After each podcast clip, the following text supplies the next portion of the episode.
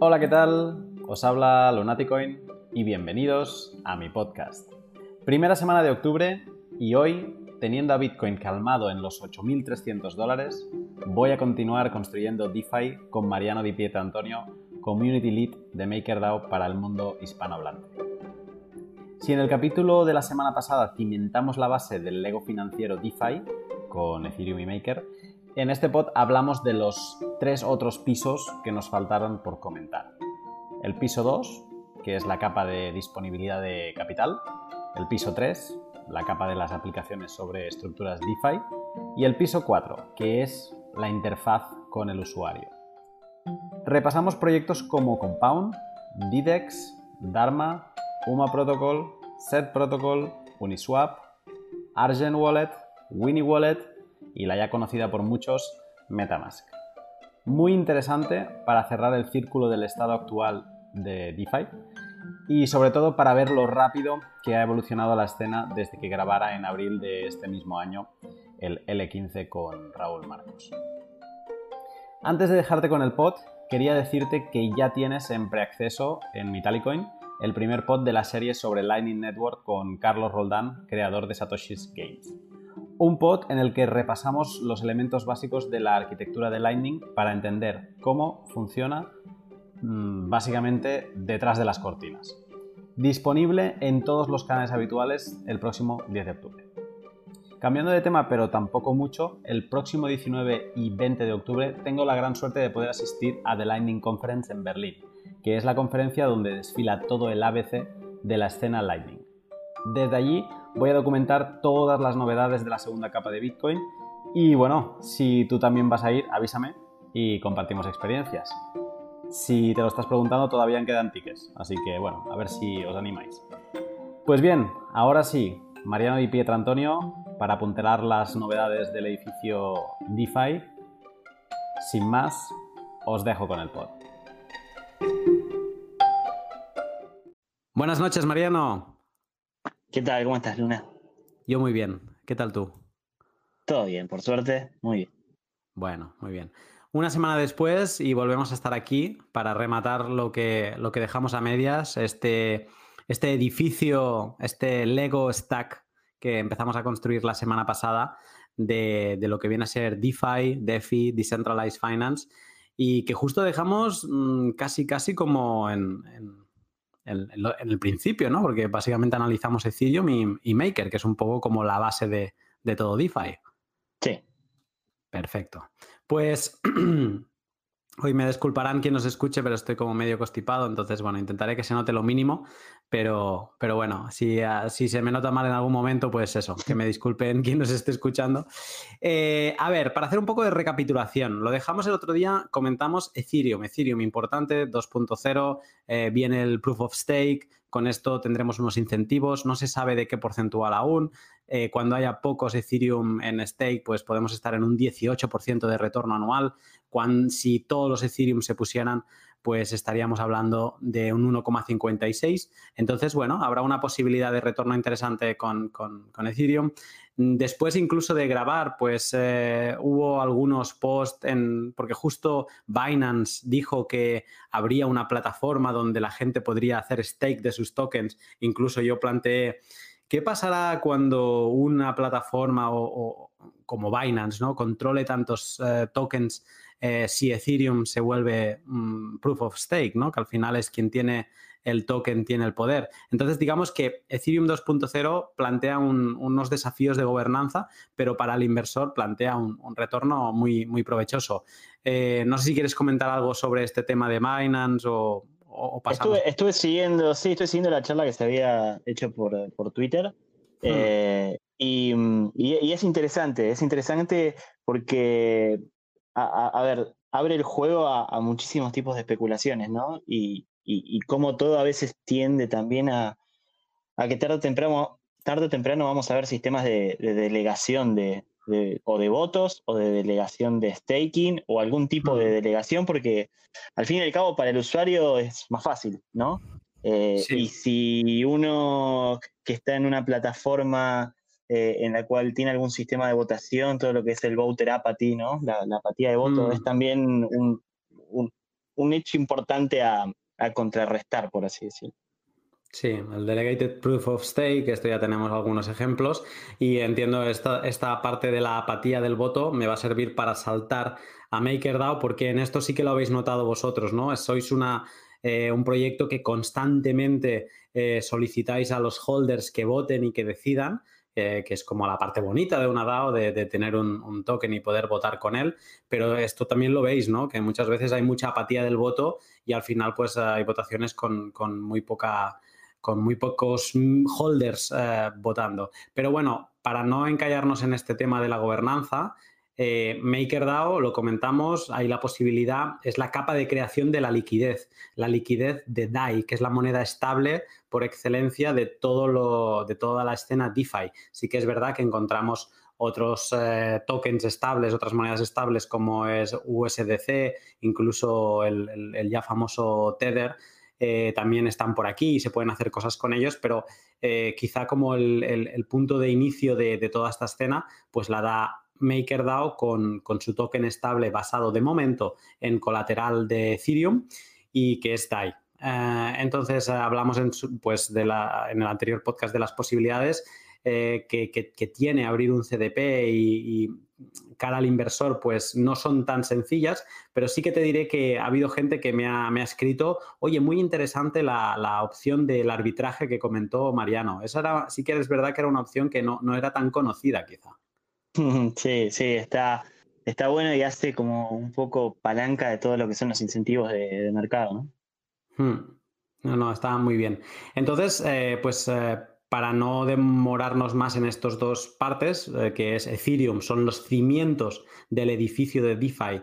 MakerDAO es la parte de la liquidez, de donde se puede crear casi como diría la moneda de cambio dentro de DeFi, que es DAI.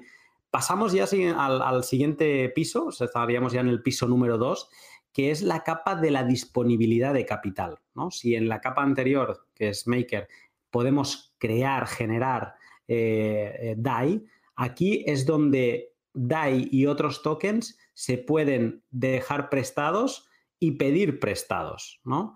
Eh, creo que desde, desde abril que hice el, pod con, Raúl Marcos, creo que en esta capa es donde ha habido más evolución, donde ha habido proyectos que más han crecido y otros que no, no existían en aquel momento o eran tan embrionarios que ni se conocían, pues han acelerado y ahora mismo se, les conoce.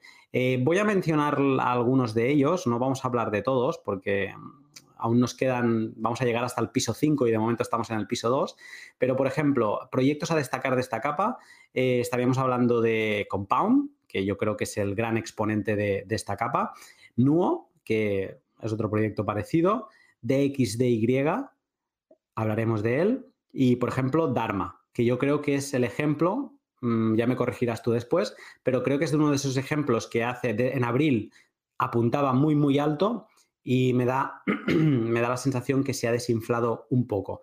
Entonces, eh, sin demorarme mucho, Compound. Estaremos de acuerdo que Compound es como el gran actor de esta capa de disponibilidad de capital, ¿no? Sí, sí, la verdad que tienen un, un servicio, a mí particularmente me gusta mucho. Y y trajo consigo como nuevos vientos a, cuáles eran las utilidades que, que podés tener en, en, una blockchain, ¿no? Eh, en la de Ethereum en este caso. Y sobre todo también a, todo lo que tenga que ver con, con stablecoins. Eh, el tema de, de, los money market, para el que no sabe, que nos está escuchando, es que es Compound. Compound es un, es un money market, ¿sí? Un money market es en donde vos tenés un pool de liquidez que te ofrece eh, intereses para, para que vos prestes tu dinero o para pedir dinero y los intereses son siempre en función del total de liquidez eh, disponible sobre cierto activo, en este caso DAI, suponete, ¿no? Hmm. Eh, entonces, ¿qué significa? Que cuando hay mucho DAI en el pool, los intereses que te, que te paga Compound son bajos, porque obviamente hay mucho DAI, hmm. pero cuando hay poco DAI, los intereses que te pagan son altos. Entonces, de esa forma se va como nivelando eh, un poco, si se quiere, el comportamiento de, los intereses en relación a, la cantidad de, liquidez que existe. Vale. Eh, Compound, ah, lo has explicado perfectamente y mm, yo diría que muy profesional, ¿no? Pero para alguien, eh, digamos, de la calle como yo, Compound es un sitio donde puedes ir, poner tu mm, dinero, pero en, este caso pues estamos hablando de unos tokens seleccionados. DAI yo creo que es el, fue el primero y, es el, como el máximo exponente, pero también puedes, eh, ahora si no recuerdo mal, puedes poner USDC, Ethereum, eh, creo que también está incluso Brap eh, Bitcoin. Y, puedes, eh, tú digamos que puedes poner mm, tus tokens allí y recibir un interés. cada bloque está recibiendo interés. Y puedes también pedir prestado, ¿no? Exactamente, sí, puedes pedir prestado a través de, de un préstamo colateralizado, similar a lo que podría ser un CDP tal vez. Eh, pero lo haces directo, directo desde Compound. Eh, y bien como explicás, es exactamente eso, ¿sí? Si, lo llevamos un poco a la vida real, eh, son las funciones principales de un banco, ¿verdad? cualquier banco comercial hace trabajar, entre comillas, ¿no?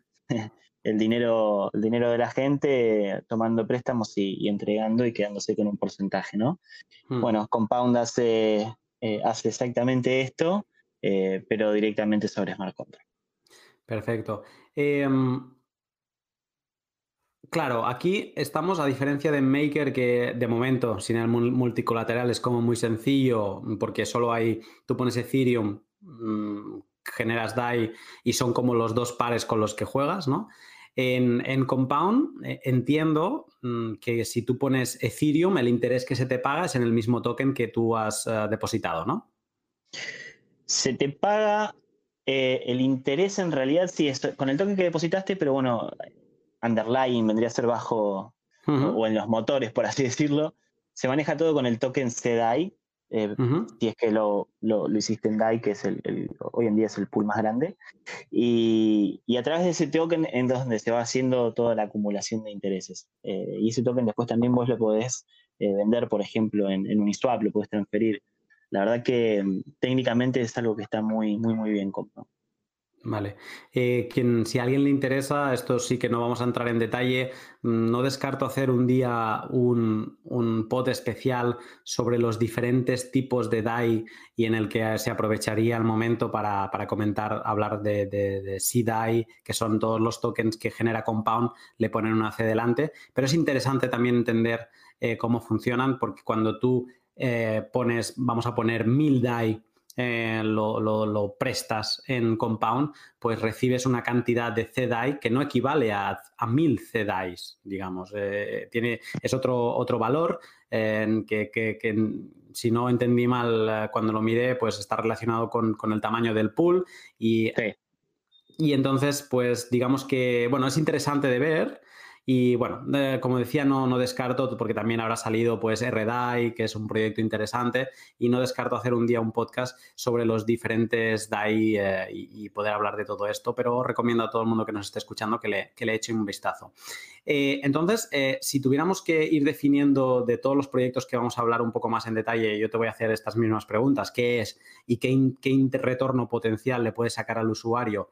Dejando clara una cosa que ya dejamos clara en el último podcast Nada de lo que digamos aquí es ningún tipo de consejo financiero, simplemente estamos eh, como explicando eh, lo que cada proyecto ofrece al usuario. No es, una cosa que a nosotros nos parezca eh, más o menos interesante de hacer, simplemente es lo que cada proyecto explica y no es ningún consejo financiero. Pero básicamente entonces en Compound es mucho más sencillo que Maker. Eh, tú, si tienes eh, DAI, pues lo puedes poner como en un banco a un plazo casi no, fijo porque va variando, pero sí que tendrás un interés que te, irá retornando.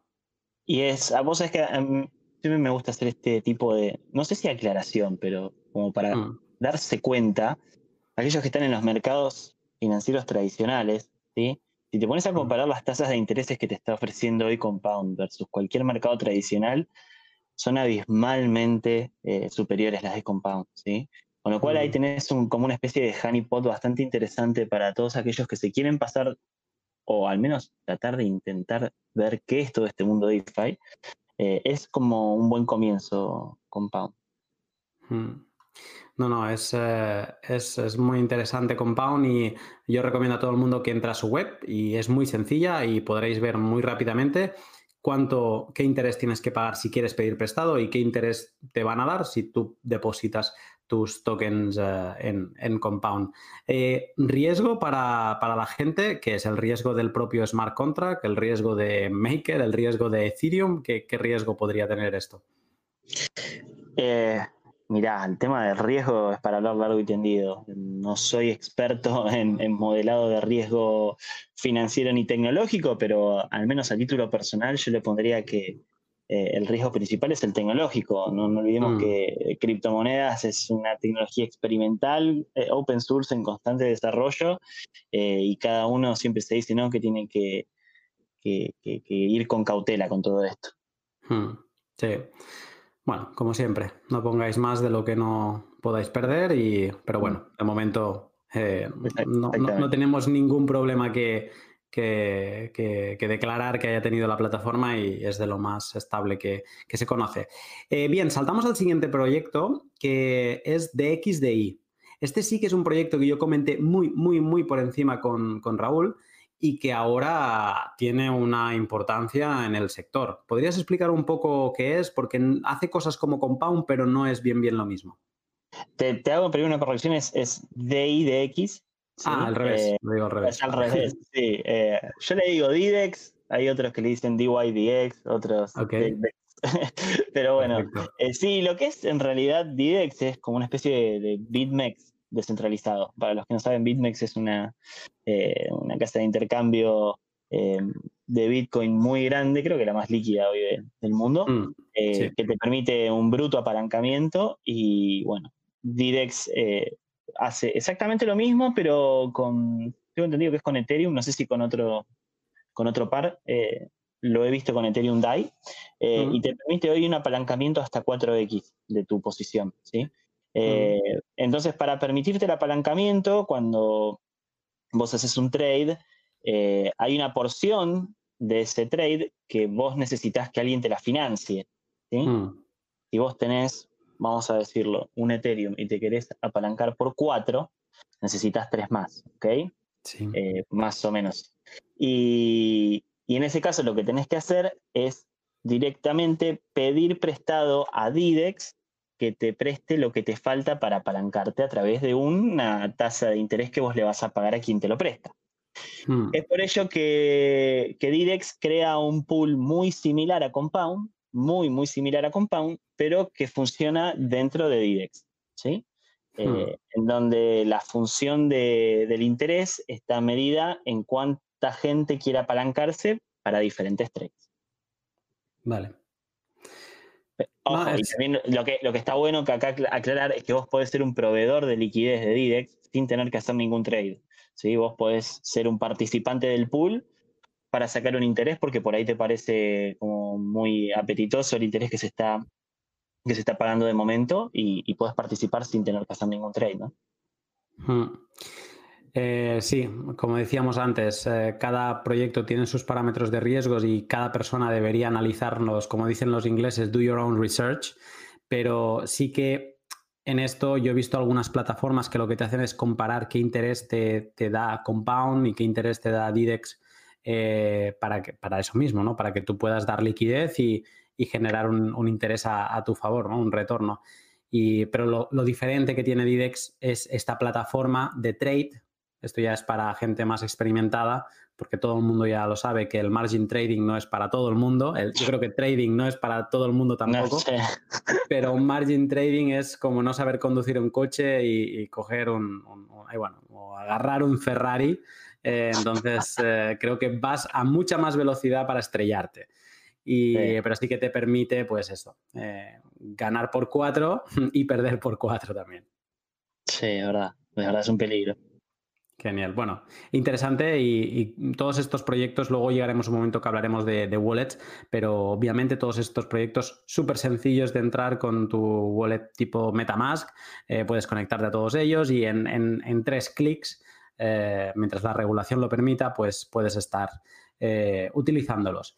Como último proyecto de este piso, me gustaría comentar sobre Dharma y en esto sí que te voy a decir que hablo desde el desconocimiento, porque no estoy muy metido en el sector, pero sí que me dio la sensación que Compound y Dharma partían eh, en abril. Mm, Compound quizá ya tenía algo en el mercado y, estaba como demostrando cosas, pero sí que eran como dos proyectos muy a la par. Y me da la sensación como que Dharma ha hecho un paso atrás. ¿Es lo cierto o no? ¿Cómo, cómo está esto?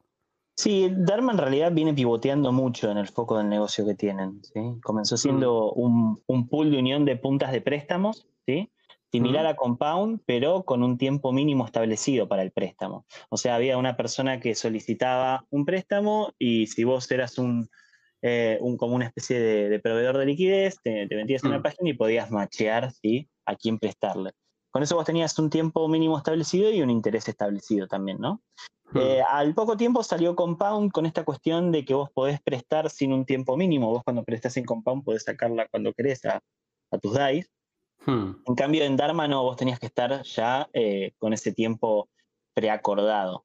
Eh, y Compound se, se, le llevó el mercado prácticamente a, a, Dharma.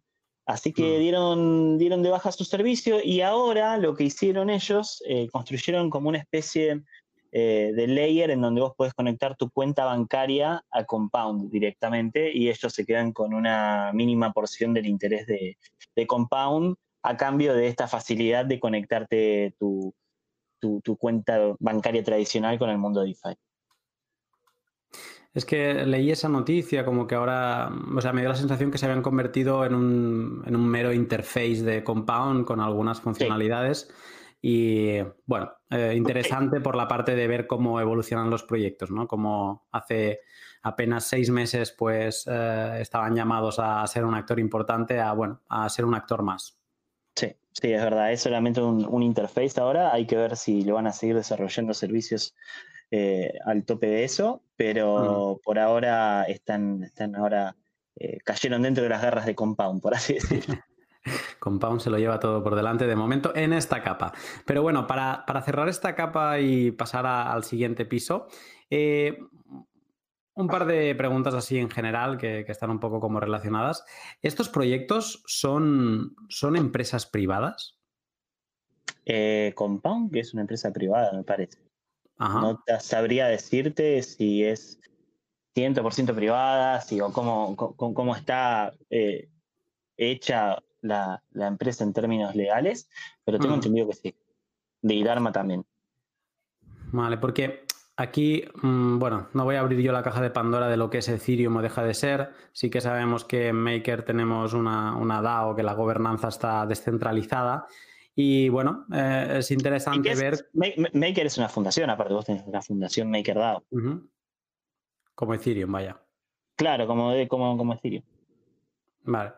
Eh, pero bueno, es interesante darse cuenta como eh, que nos vamos alejando del, de la base y se va, hay proyectos que no, porque ahora hablaremos de Uniswap, por ejemplo, y es un proyecto que no, que no, de hecho que yo, yo diría que no hay nada detrás, ¿no? que simplemente mm. hay código, eh, pero como bueno, que empiezan a aparecer empresas privadas que intentan sacar un, rendimiento y es totalmente lícito. ¿eh? No, no, vengo yo aquí a, defender que no, no, tengan por qué existir.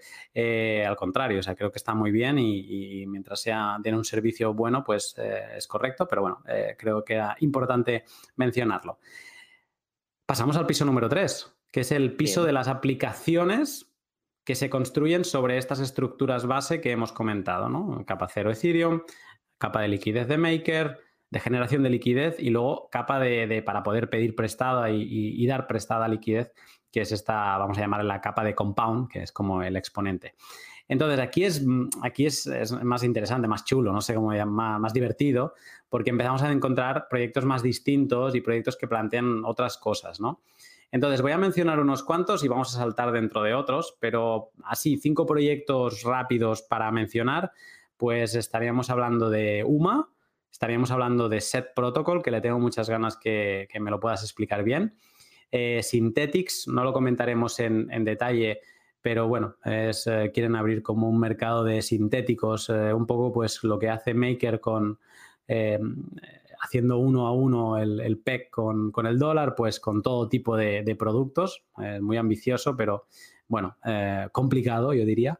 Uniswap, si alguien me sigue un poco sabrá que soy un enamorado del proyecto de Uniswap y Nexus Mutual, que como estamos hablando de riesgo, de descentralizar el riesgo, compartir riesgos, etcétera, pues ellos han dicho, venga, pues vamos a hacer un, vamos a intentar hacer ya como un, tipo de, seguros, eh, pues DeFi, decentralized, ¿no? Mm. Entonces, nos vamos a centrar a comentar eh, UMA, Set Protocol y Uniswap. UMA, te he de reconocer que no tengo absolutamente ni idea de lo que es.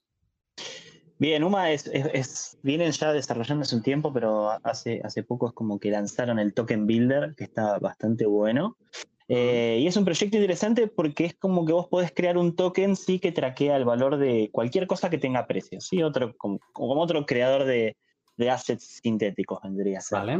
Eh, y ese token se crea porque hay un ofertante que lo emite y por una contraparte tiene que haber un demandante que lo compre, ¿sí? Con una fecha de vencimiento, con eh, el acuerdo que tiene ese token, ¿sí?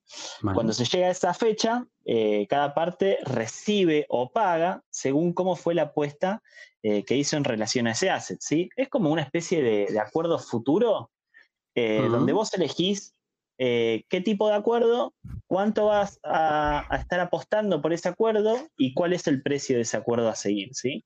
Eh, entonces, cuando se llega a, la fecha de ejecución de ese acuerdo, eh, se hace mediante este token donde tiene que haber el que lo emite y tiene que haber del otro lado el que lo compra, que es como el que acepta ese, acuerdo. Y dices que se, utiliza para todas las cosas que tengan precio. Para todas las cosas que tengan precio y ellos hacen como una, aclaración que está muy buena, eh, que es sobre el tema de los oráculos, que acá está un poco de, el, el key de la cuestión, ¿no? De dónde van a estar sacando eh, los precios para los diferentes eh, assets que se vayan creando. Y, mm. están publicando, no sé si publicaron esta semana, lo van a publicar dentro de poco, una investigación muy grande que hicieron em, para, para todo, todo este término de, de, oráculos y diferentes tipos de precios. Para cómo lo hacen ellos, digamos. Claro, para cómo lo hacen ellos y cuáles son eh, los recaudos que toman para que sean eh, como eh, sanos. Honestos. claro, honestos desde el lado de, Game Theory. Mm. Está, Parece que va a estar bastante bien. ¿Y esto lo tienen que publicar pronto? Sí. Bueno, estaremos pendientes de Mariano Conti, que como jefe de oráculos, pues tendrá algo que decir, digo yo. Sí, seguro. No es que normalmente ya opina, entonces entiendo que si, encima hablamos de oráculos, pues supongo que opinará más.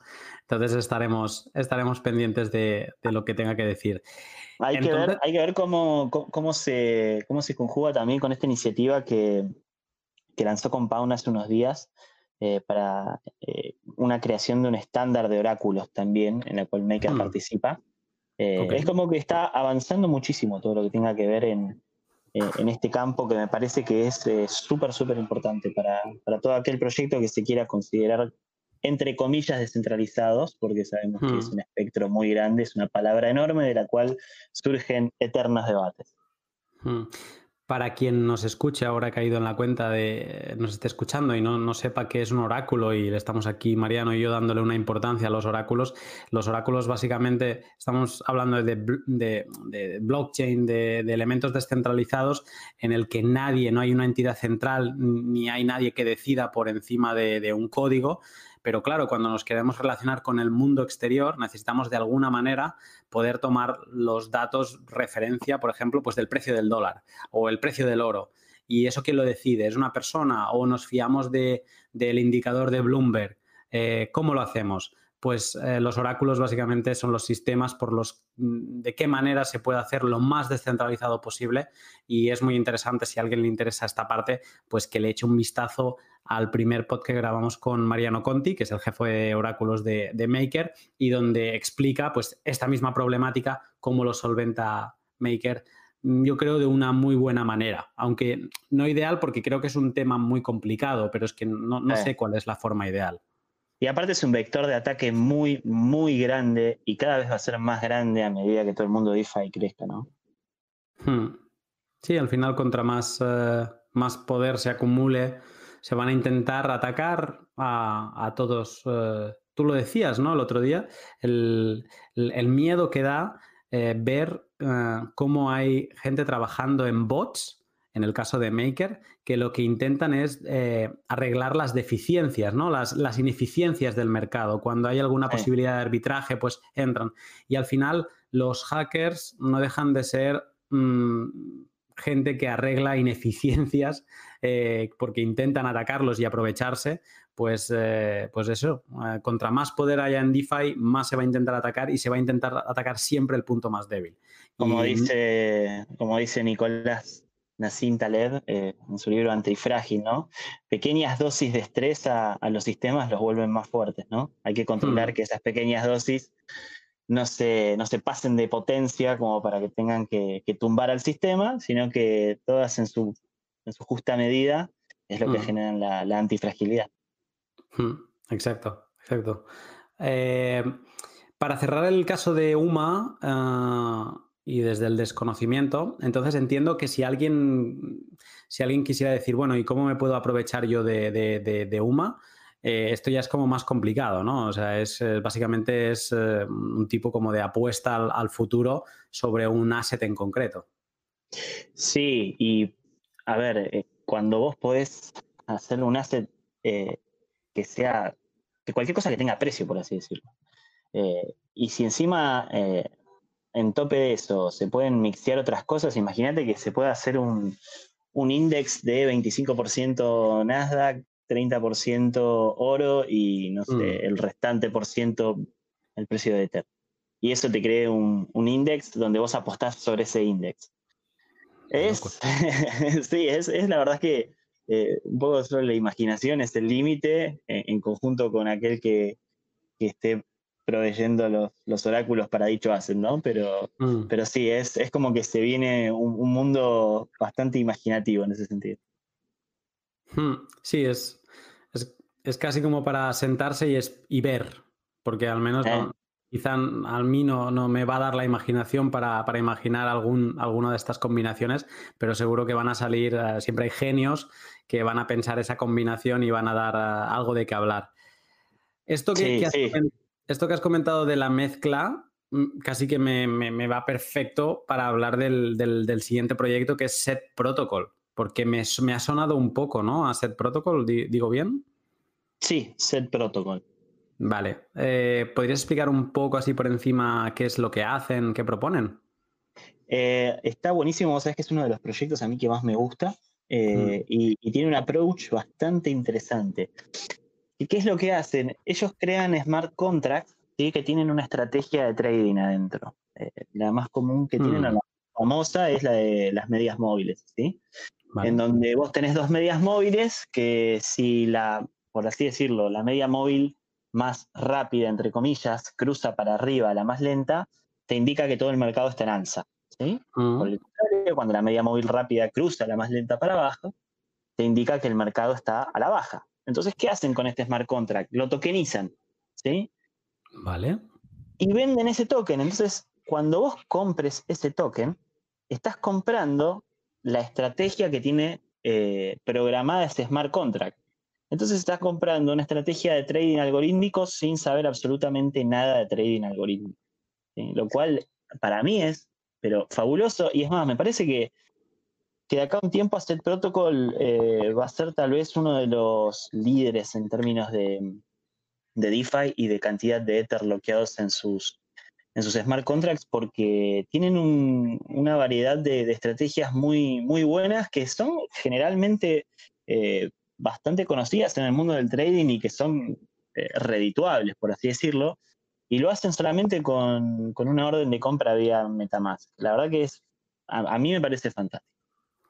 Vale, te paro aquí porque me parece asombroso lo que acabas de explicar, pero me cuesta hasta de entender, porque yo lo que hago es eh, mm, esta estrategia misma que tú decías. Tú decías que se tokeniza la estrategia, pero eso significa que mi Ether va a seguir esa estrategia de, por ejemplo, si se cruza la media móvil lenta por encima de la, de la, la rápida por encima de la lenta, eh, digamos que el algoritmo va a hacer trade con mi Ethereum al, alza, en long, digamos, y luego lo va a hacer en corto, o, cómo es posible. O sea, hay algo, hay un paso ahí en medio que yo no entiendo.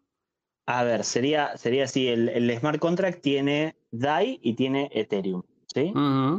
Entonces va nivelándose y va vendiendo Ethereum o va comprando DAI de acuerdo a, que se triggeree eh, el cruce de las medias móviles, por así decirlo. Vale. Entonces, cuando se cruza para abajo, significa que está a la baja y vende Ethereum por DAI en el mercado. Vale. Entonces, recupera DAI. Cuando cruza la media móvil para arriba Ethereum, compra Ethereum eh, y se mantiene eh, en esa posición hasta que vuelva a cruzar para abajo y así indefinidamente. Y todo automático. Interesante esto, ¿eh?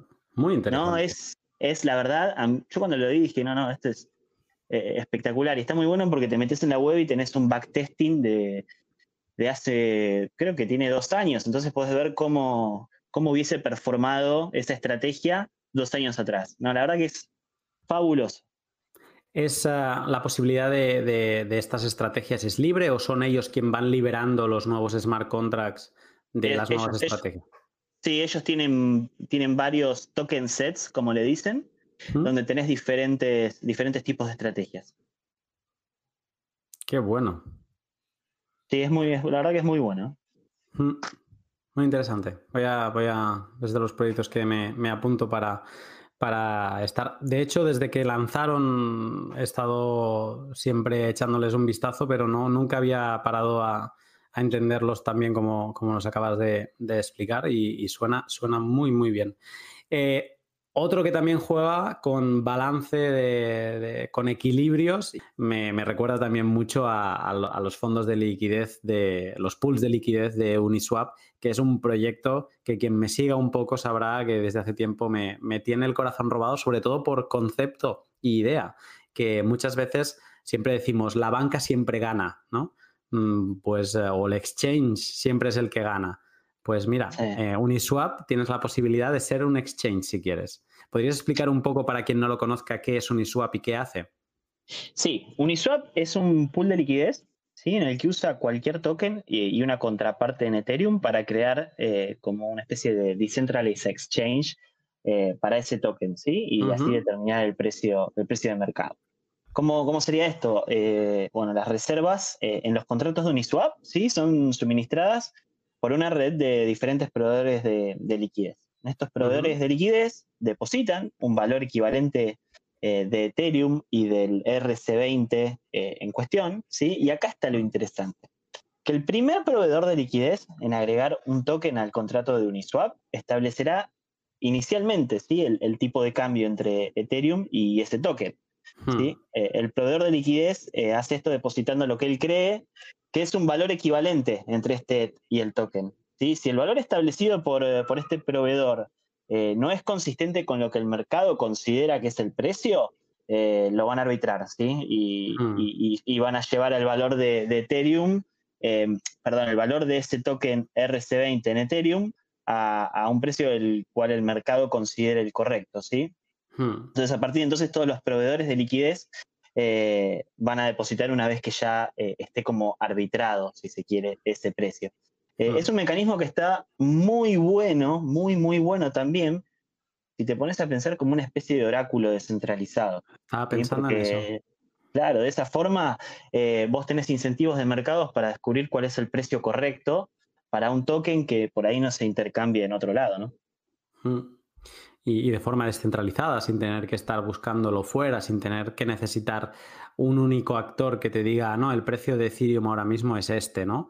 Eh, creo recordar que, al menos cuando yo grabé el pod con Mariano Conti había 15 miembros, puede ser, que estaban, eh, eran los que proveían los 15 oráculos, ¿eran? 15 oráculos, sí. Esos son los oráculos, sí.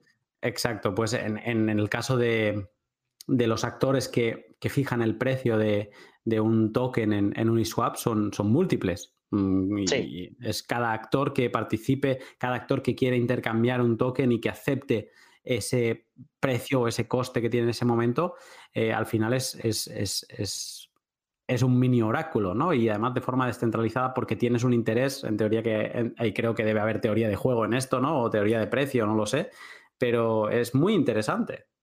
Sí, porque aparte tenés lo que e-, ellos te, te dan lo que es el, liquidity token, ¿sí? Cuando vos provees liquidez a, algún par que sea de tu interés, ¿sí? Vos a cambio obtenés este liquidity token que puede considerarse como una representación de la contribución ¿no? que estás haciendo al, pool. Eh, Uniswap crea estos toques de liquidez para rastrear esa proporción relativa de las reservas totales eh, y, después vos podés bien o, quemar estos liquidity, liquidity tokens para recuperar tu, la porción que vos pusiste, eh, hmm. más el fee que hayas ganado en relación a la proporción que vos vendiste. ¿Sí? A hmm. veces tenemos que hacer un juego de palabras medio complicado, pero bueno, eh, la cuestión es que estos liquidity tokens te pueden representar también derecho a fee dentro de lo que son los pools de Uniswap. Sí, para quien, quien nos esté escuchando y diga, ¿cómo? ¿Fees? ¿Que, puedo ganar fees?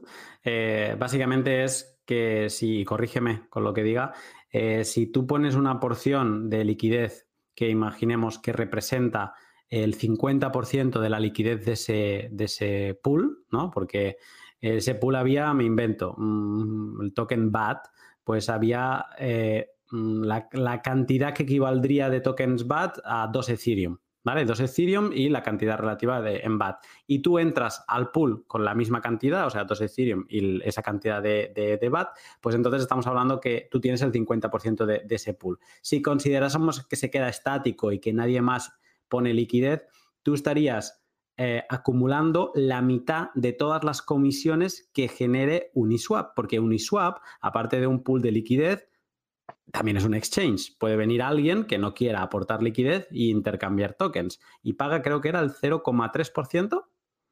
Creo que sí, que es el 0,3% eh, y, hay después otras estructuras también en el medio. Hmm.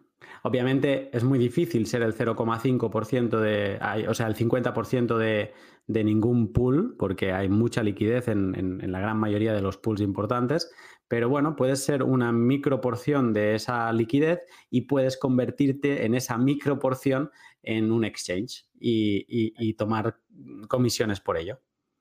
Exactamente. Sí, la verdad que está, está muy bueno y viene creciendo. Y hace poco salió en un hackathon de, creo que fue Net Berlin, eh, una modificación para Uniswap que se llama Uniswap X, que permite hacer limit orders en, oh. en, la, en, el, sí, en el pool, con lo cual también eh, eh, es un feature bastante importante porque Uniswap te permite solo market Comprar a mercado, exacto. Claro, que cuál es la, la diferencia. Market order, a vos lo, que, lo que te...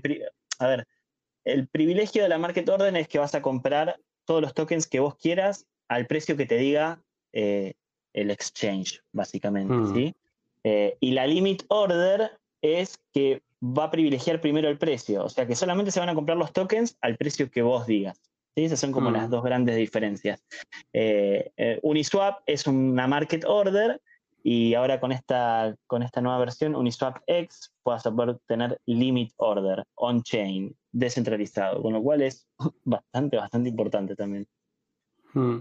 Interesante saber, cuando pongas una limit order, eh, mm, cómo funciona, o sea, dónde se queda tu, si lo que quieres eh, comprar, eh, o sea, si quieres pagar con Ethereum, convertirlo a DAI y pones un limit order, donde si, si este Ethereum se te queda mm, bloqueado de alguna manera a la espera de eh, o, lo generas algún tipo de acceso, ¿sabes cómo funciona esto? Para, que se, claro, porque tú vas a, pagar tu ordenador, vas a cerrar tu wallet y entiendo que debe haber, debes haber generado algún tipo de orden para que se active eh, en el momento en que llegue a ese precio. Claro, mira, no lo usé, eh, te puedo llegar a, decir cómo lo pensaría yo, pero sí tiene que ser una especie de, contrato donde queda bloqueado el, activo en cuestión hasta que se llene la orden, ¿no? Hmm. Y todo eso con lo que hablábamos el otro día, que cuando, por ejemplo, en el caso de Ethereum o en el caso de DAI también, que, eh, que te puede estar generando interés en una plataforma como Compound o Ethereum en un futuro simplemente por hacer stake, eh, te plantearás si te vale la pena hacer, depende de que eh, stop orders para...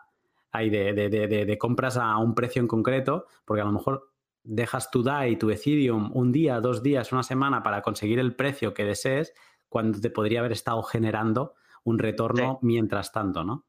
Sí, sí, sí. Se van a dar unos juegos en el futuro en el cual, eh, creo que va a ser indispensable que, que todos tengamos como un nivel mínimo de educación financiera, si no, eh, es como que te vas a quedar afuera de la fiesta.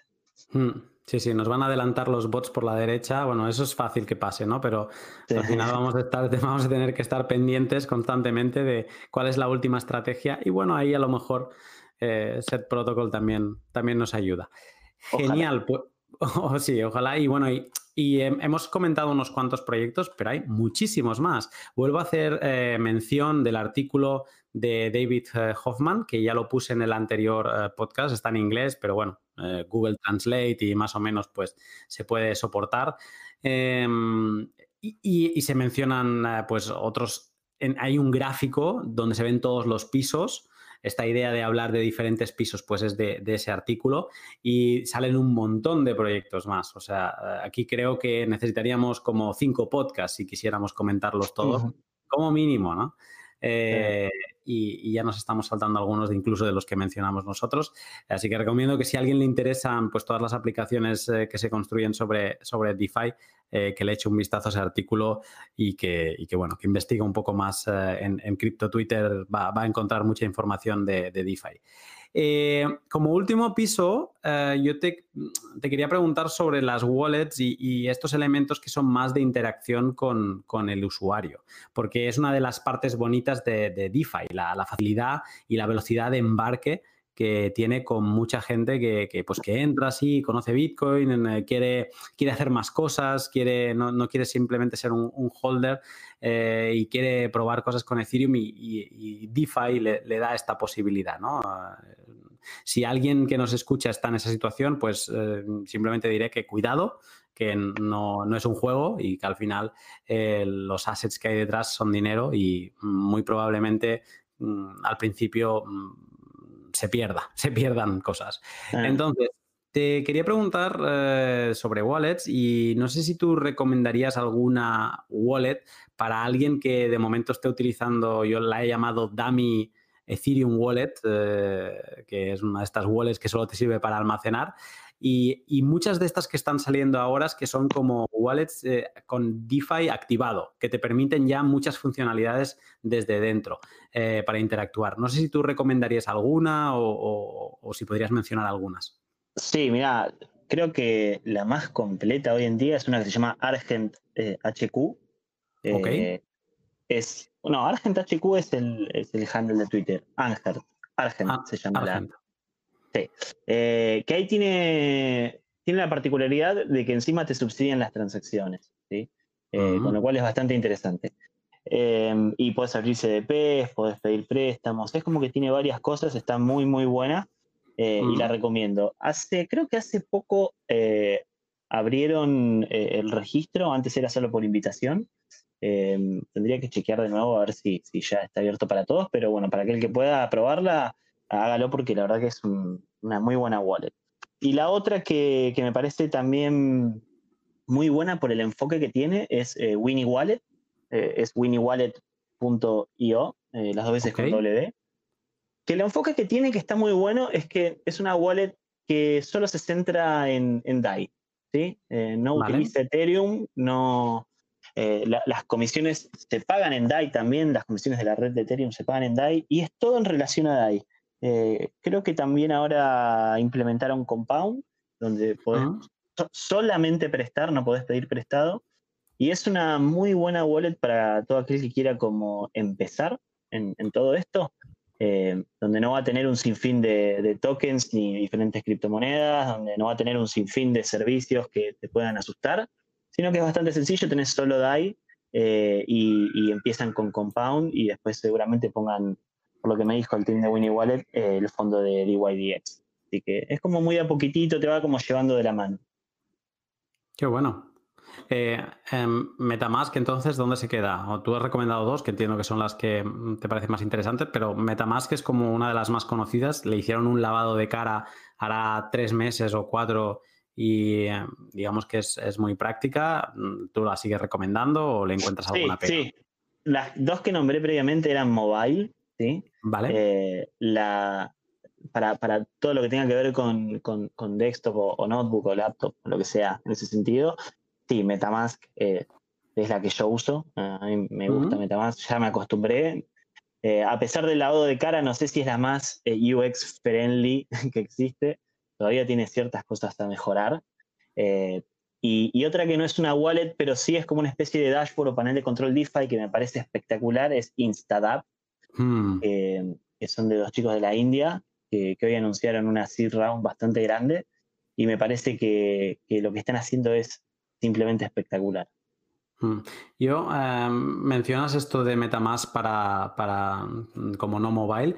Yo descargué la app de, de Metamask para, para, Android en este caso y está muy buena, ¿eh? Sí, pues es que yo no, no, lo usé todavía la, la, mobile de Metamask. Sí, porque es como un portal de aplicaciones, ahora la tengo abierta y tienes como muy fácil poder acceder a Uniswap, a Pipez, eh, a Compound, MakerDAO, o sea, Aragon es, como una, eh, es como una progressive web app, ¿no? No es como nativa, me parece. Exacto. Sí, sí, sí. Eso sí que es verdad. No soy muy fan de, los progressive web app. No sé por qué. Yo soy más, me gusta más lo nativo. perfecto, perfecto. Genial. Pues, eh, pues bien, llegamos un, poco al final del edificio y entonces solo me, me quedan como algunas preguntas así generales eh, para comentar y, para dejar como resumen, en muchos casos también miedos, ¿no?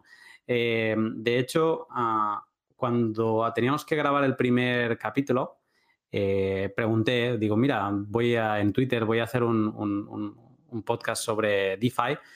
Mm, ¿Tenéis alguna pregunta? Y me llegó una pregunta muy interesante que me, llegó en forma de un artículo.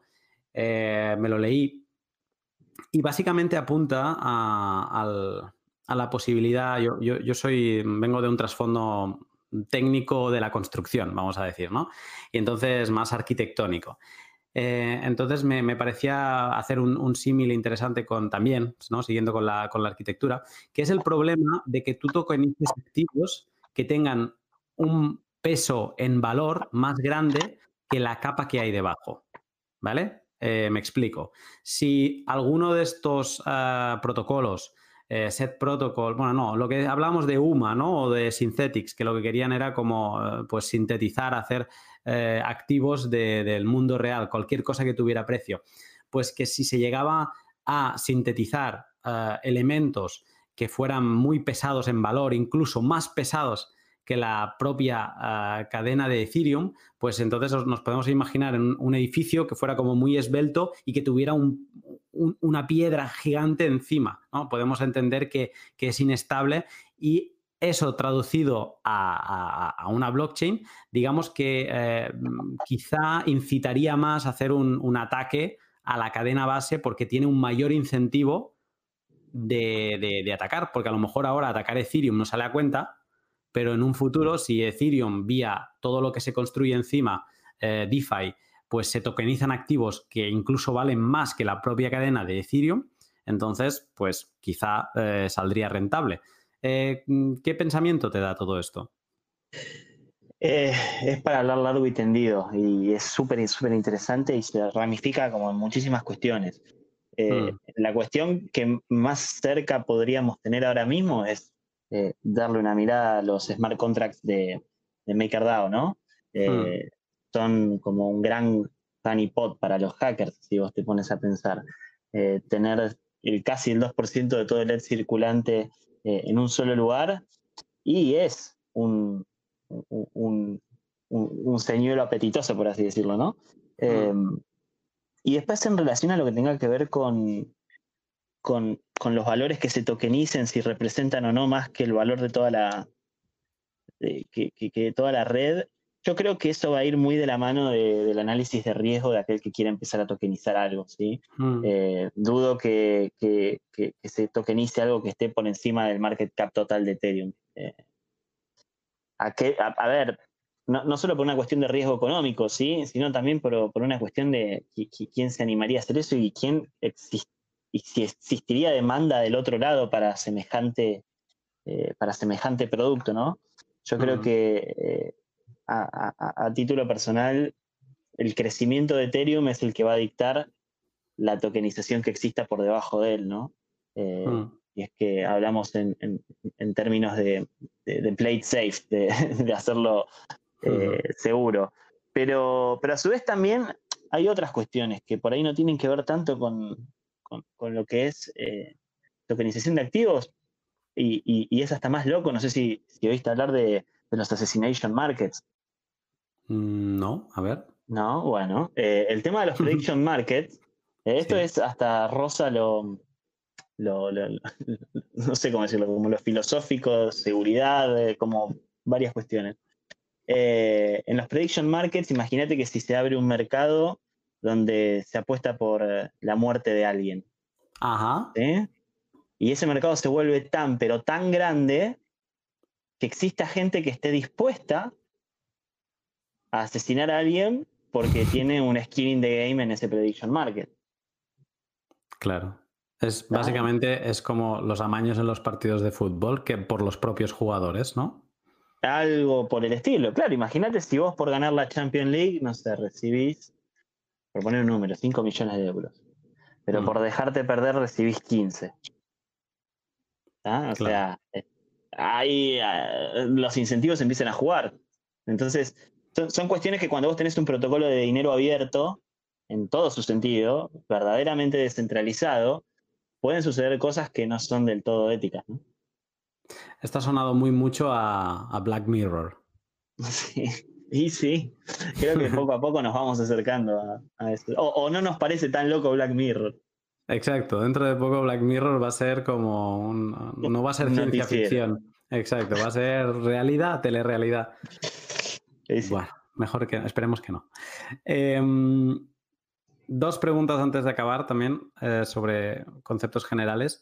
¿Dirías que una de las características de DeFi es el uso de DAI por encima del, del propio ETH? Eh, Mm, no, no lo vería así. Yo lo vería más como que el uso de DeFi es donde nos empezamos a dar cuenta que, tanto DAI o, Ethereum son como una especie de, API financiera, ¿no? Y donde el market cap de cada una es como un poco el ancho de banda económico que tiene eh, mm. esa API. Vale. Em, cuidado con esta, ¿eh? Eh, ¿Se explica poco al usuario las obligaciones tributarias de todo lo generado en la escena DeFi? Es que el tema tributario, viste, que es siempre a título personal y, eh, depende de jurisdicciones, países, el lugar donde estés, como un montón de cuestiones. en algunos lados eh, tenés que tributar por cada una de las transacciones que haces, en otro lado tenés que tributar solamente cuando pasás de, de cripto a, a, Fiat, es, delicado, por eso creo que nadie hace ningún tipo de, recomendación en ese sentido y que siempre el único consejo es buscar ayuda profesional. Hmm. Ya lo sabéis, si lo estáis escuchando y no utilizáis cuentas demo, pues mm, buscar consejo profesional. Eh, última pregunta, mirando a futuro, ¿qué esperas tú que estás muy metido? ¿Qué esperas con impaciencia de DeFi en el, en el próximo año? ¿O que esperas que tenga que, llegar pronto? DAI multicolateral. ¿Tanto? ¿Tanto esperas que, afecte? Sí. Yo creo que sí. Lo dijiste el otro día, ¿eh? O sea, lo dijiste que iba a haber un. que iba a ser un, game changer. Sí, sí, sí, estoy completamente eh, seguro que sí. Y, creo que también eh, va, va, a inyectar como esteroides en todo el mundo de IFA. Bueno, ahora mismo hablabas de un 2% de, de, ETH bloqueado. Ahora ese es el, ancho de banda máximo al que puede llegar DAI. Eh, con el multicolateral, pues obviamente este ancho de banda se multiplica, eh, no sé si exponencialmente, pero sí que se multiplicará por, por varios X. Eh, veremos, ¿no? lo, miro yo también con impaciencia a ver en, en qué se va a quedar. Y, y bueno, ¿qué nos tiene que traer DeFi que cambia tan rápido como todo lo que pasa en el, mundo cripto, pero además se van añadiendo proyectos como hemos visto y que nos van aportando para todos aquellos que les gusta analizar proyectos y qué hace este y qué hace aquel, pues ahora incluso de una manera más sana porque no, no, incluyen tokens propios o al menos no son tokens de ICOs y es simplemente ir construyendo sobre lo que ya existe de la forma más descentralizada posible y es bastante, bastante agradable poder leer de, estos proyectos. Mariano, una vez más, mm, muchísimas gracias por, por, haberme brindado este ratito de este pod que había gente que lo, que lo estaba esperando. Y lo dicho, gracias por esta información y espero tenerte también más adelante para que nos sigas actualizando. Dale, dale, muchísimas gracias a vos, Luna. La verdad que es un placer conversar con, con vos y, cuando quieras eh, volveremos a charlar. Genial. Lo dijiste el último pod, pero recordamos rápidamente, si te quieren encontrar y, seguirte la pista de, todo lo que vayas a ir explicando, las novedades de Maker y del multicolateral, ¿dónde te, dónde te encuentra quien nos esté escuchando? Me pueden encontrar en Twitter con el handle arroba mariandipietra o en, nuestro grupo de Telegram eh, de habla hispana ah, es arroba dai, eh, y con eso ya ahí nos buscan y estamos ahí siempre conversando y estamos en la última del mundo de DeFi. Genial. Pues Mariano, lo dicho, un placer y estamos en contacto. Dale, gracias Luna. Hasta luego.